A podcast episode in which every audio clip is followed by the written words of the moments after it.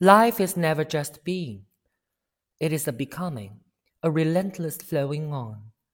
Our parents live on through us, and we will live on through our children. The institutions we build endure, and we will endure through them.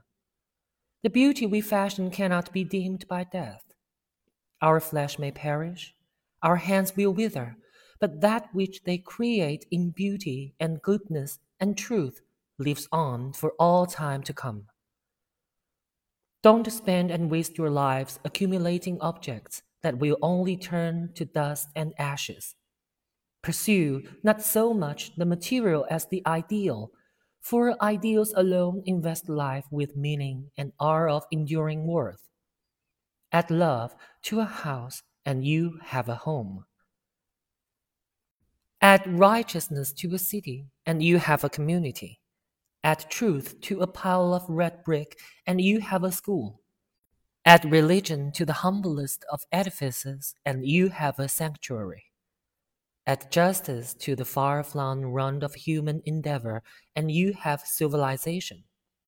Put them all together, exalt them above their present imperfections, add to them the vision of humankind redeemed forever free of need and strife, and you have a future lighted with the radiant colors of hope.